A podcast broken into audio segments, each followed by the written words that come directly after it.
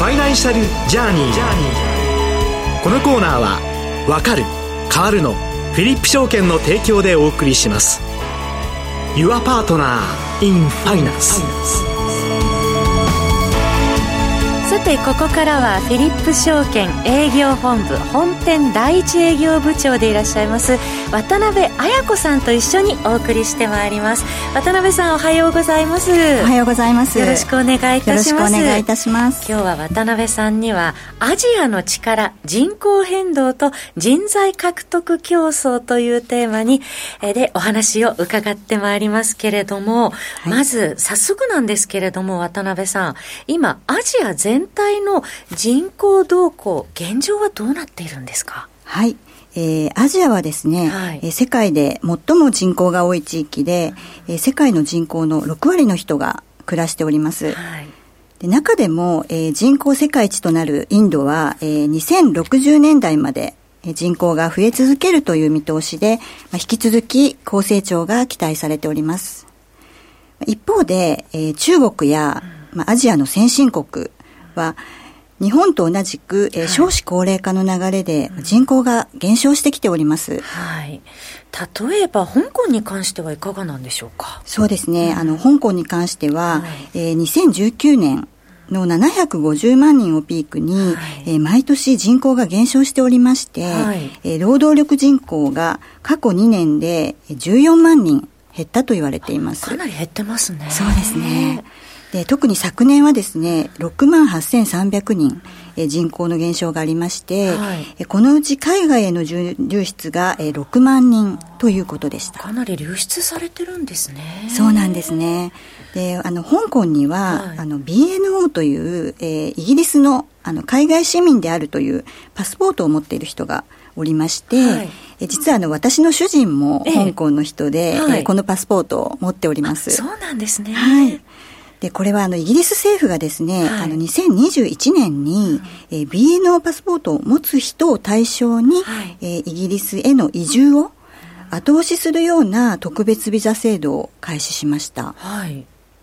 で、これはあの、勤務先が決まっていなくても、うん、配偶者とか子供を同伴して移住ができるという制度なんですけれども、はい、将来的には永住権や市民権も取得できるような、まあ、濃い内容です。ということは、このイギリスへの移住は後押しする制度ということですから、結構イギリスに移住される方も多くなられるんじゃないですか？そうですね。うん、で、あの、これは中国の国家安全維持法に対する措置だったんですけれども、はい、イギリス政府はですね、はい、この制度によって14万人超、えー、移民を受け入れたというふうに発表しております。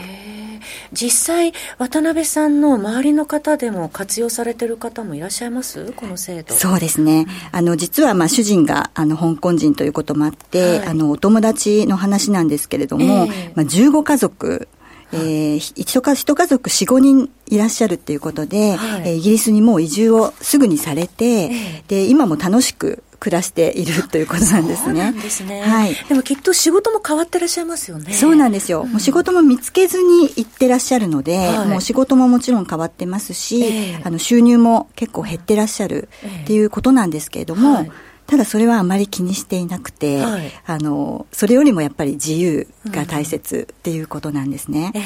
ー、でまあ彼らの資産の平均が3億円っていうこともあって。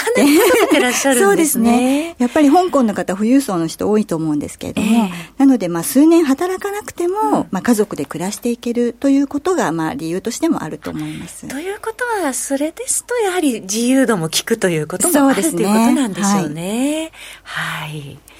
えー、ということで、そうすると、まあ、香港からはかなりの労働力が出ているっていうことが現状にはあるということなんですね。そうですね。まあ、労働力が出たってことで、まあ、景気も減速しておりまして、はい、まあ、金融ハブとしての、まあ、今までの地位が、うん、えシンガポールに変わられるのではないかというような動きがあります。実際現状どうなんですか？そうですね。まあ、例えば、あの、世界の国際金融センター指数という、まあ、総合競争力のランキングがあるんですけれども、はい、これを見ていくと、まあ、上位トップ3がニューヨーク、ロンドン、そしてまあ3位がシンガポールになっているんですね。はい、で、これはまあ以前はあの香港の方が上だったんですけれども、えー、逆転されておりまして、えー、現在香港が第4位ということになっています。はい、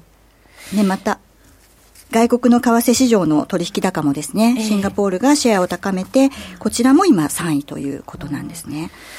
どうなんでしょうか、東京は。そうですね。東京も、あの、努力はしているようなんですが、えー、まあ、アジア勢が今トップ20に6都市入っているのに対して、はい、えー、東京は今順位を落としてですね、えー、20の県外となっているということです。そうなんですね。はい。蚊帳の外というようなところなんでしょうけれども。そうですね。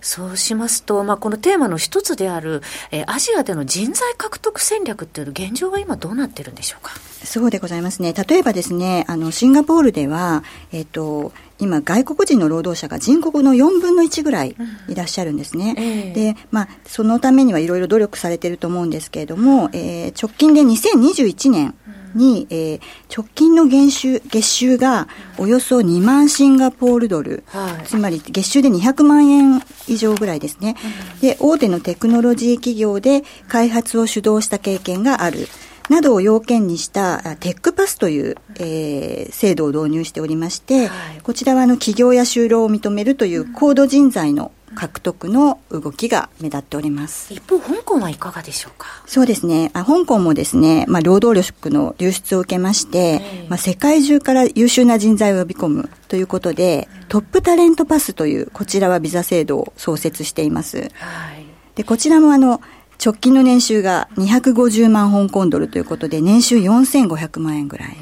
以上の人、または、えー、世界のトップ100の大学を卒業して、過去5年間に3年以上の就労経験がある人を対象にし、まあ、こちらも勤務先が決まっていなくても、香港に滞在して就労ができるというような内容です。はい、日本もね、あの、新しいビザなどを創設して、高度人材の受け皿にしたいところですけど、はい、なかなかなっていないようなんですよね。そうですね。ね一方で、香港とシンガポールに共通点っていうのもあるんでしょうか？そうですね。あの、ライバルでありながらも、やはり共通点が多くありまして、はい、まあ、個人的に感じることなんですが、まあ、市民が海外で働くことへの壁が、まあ、ないということ、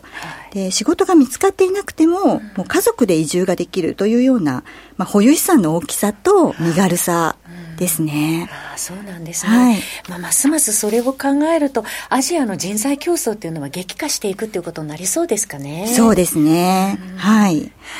まあ、経済成長するためには、やはり渡辺さん、一人当たりの生産力高めるっていうのは重要になってきますよね。そうですね。でそのためにはやはり優秀な人材を獲得したりとか、まあ、国の中で育成していくということが大事だと思います。はいえー、今日はですね、渡辺さんに駆け足にはなりましたけれども、アジアの力、人口変動と人材獲得競争についてということでお話を伺ってまいりました。また機会がありましたらお話の続き、ぜひお聞かせいただければと思います。はい、はい、どうもありがとうございます。渡辺さんどうもありがとうございました。した。ここでフィリップ証券からのお知らせです。フィリップ証券ではネット取引が苦手なお客様にもぴったりな営業スタッフによる対面でのお取引が可能です。日本株、米国株はもちろん、シンガポール株などのアジア株式、外債や死亡投資など幅広い金融商品を取り扱っています。どれを選んでいいのかわからないという方にもご安心いただけるよう、お客様からしっかりとお話をお伺いしながら、経験豊富な営業スタッフがお客様のライフステージに寄り添った商品をご紹介してまいります。またすでにお取引に慣れている方には、投資の判断に役立つ最新のマーケット情報をお伝えしてまいります。ここがわからない、こんな商品はないのか、そんな時はぜひフィリップ証券の営業スタッフにお気軽にご連絡ください。お客様お一人お一人のご希望に沿った質の高いサポートを提供してまいります。フィリップ証券 Your Partner in Finance。当社が取り扱う商品等には価格変動により、損、えー、元本損失、元本超過損が生じる恐れがあります。投資にあたっては、契約締結前交付書面等を必ずお読みください。フィリップ証券株式会社、金融商品取引業者、関東財務局長、金賞第127号。以上、フィリップ証券からのお知らせでした。フィリップ証券は、わかる変わるをブランドコンセプトに、投資のことがわかる、分かって参加する楽しさを皆様へお伝えしています。いつでもお客様の良きパートナーとして対面営業、オンライン、法人営業、上場支援などお客様に合ったご提案が可能です。多様な投資商品が登場する現代社会。投資がわかると意識が変わる。意識が変わると世界が変わる。Your Partner in Finance フィリップ証券。詳しくはファイナンシャルジャーニーコーナーサイトのバナーをクリック。当社が提供する金融商品は価格、金利水準、為替等の変動や発行者等の信用状況等の悪化等により投資元本以上の損失が生じる恐れがあるものを含みます。契約締結前交付書面、または目論見書をよくご理解の上お取引ください。フィリップ証券株式会社、金融商品取引業者、関東財務局長、金賞第127号。ここからはもうお一方のゲストと一緒にお送りしてまいります。エコノミストでブリックス経済研究所代表の門倉隆さんをお迎えしてお送りします。門倉さんとお電話がつながっています。門倉さんおはようございます。おはようございます。よろしくお願いします。よろしくお願いいたします。えー、今日は門倉さんにはですね、アジアの中産階級と消費のトレンドというテーマでお話を伺ってまいりたいと思いますけれども、早速なんですが、門倉さん、えー、今回のコロナショックでアジアの新興国も打撃をかなり受けたんでしょうか？そうですね、まあ、先進国が今回のコロナショックで大きなダメージを受けたんですけれども、えー、アジアの新興国もですね経済面で非常に大きなダメージを受けておりまして、えーやっぱりこうアジアの新興国の場合にはですね医療の質量が先進国に比べますとかなり劣っているというところもあって、はい、まあ、公衆衛生上も大きなダメージを受けましたしそれからまあ経済面でもロックダウンですね都市封鎖が長期化したことで大きな打撃を受けたということです、はい、その後アジアの新興国の経済って持ち直してきているんでしょうか？そうですねあの昨年あたりからワクチンが普及するようになってきているので、はい、今、まあ、中国ではちょっとまだ感染広がってますけれども、それ以外のアジアの新興国では、えー、コロナの感染はかなりこう抑制されてきていまして、行動制限も解除されて、今、経済の正常化が急ピッチで進んでいるところですね。急ピッチで正常化進んでいるということでは、消費動向に関してはいかがでしょうか？そうですね。あの、まあ、中長期的なトレンドとしてアジアの新興国ってずっと高成長してまいりましたので、はい。もともとですね都市部を中心に購買力を持ったあの中産階級と呼ばれる階層というのがですね台頭してきていたんですけれども、はい、まあ、コロナ禍で一時的に行動制限であの消費抑制されていましたけれども今、行動制限が解除されたことで、まあ、これまで抑えられてきた中産階級の消費がですね、まあ、リベンジ消費という形で今、急ピッチで回復してきているというところです。そうなんですね。具体的に現在アジア各国の中産階級どのくらいいらっしゃるんでしょうか？はい、あのこの中産階級の定義についてはですね様々な定義があるんですけれども、はい、ここであのクレディ・スイスという金融機関の定義に従いまして、えー、金融資産ですね貯金の残高が5万ドルから50万ドルぐらいの個人をですね中産階級と定義した場合には、えー、ですからまあ日本円で600万円から6000万円ぐらいの資産を持っている人ということなんですけれども、えー、今世界で一番中産階級多いのは中国になりまして、はい。えー、人数で言いますと1億900万人なんですけれども、成人人口比では、えー、10.7%で2番目がアメリカで9200万人。で3番目が、えー、日本で6200万人。で4番目が、えー、インドでですね2400万人ということになっています。はい。でこのうちですね中産階級の増加スピードというところに注目しますと今一番速いスピードで増加しているのがインドなんですけれども、はい。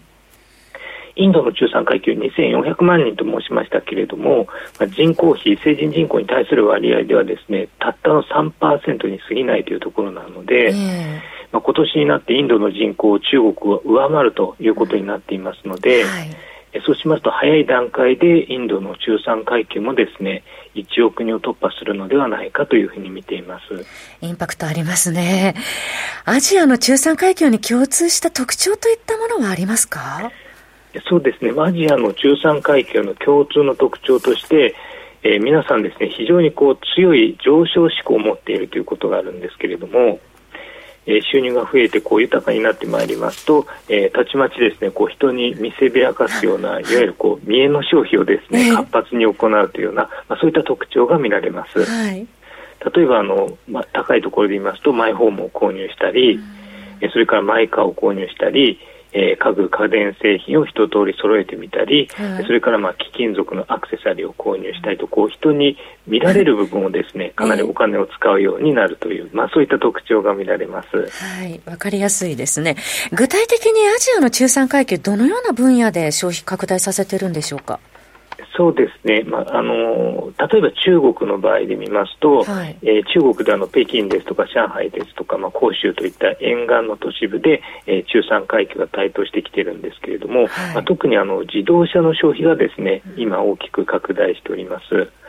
で昨年はですね年間で2690万台販売台数あったんですけれども、はいまあ、日本の販売台数と比べますと5倍以上に上っているんですが、えー、これだけ販売台数が伸びているんですけれども、えー、世帯普及率というのはまだ42%にとどまっていまして、はい、えー、まだこれから中長期であの市場の拡大余地は大きいというふうに見ています。はいそれからまあ中国ではですねネットショップであの商品を購入する中産階級が今増えていますので宅配便の市場もですね急拡大するようになっています。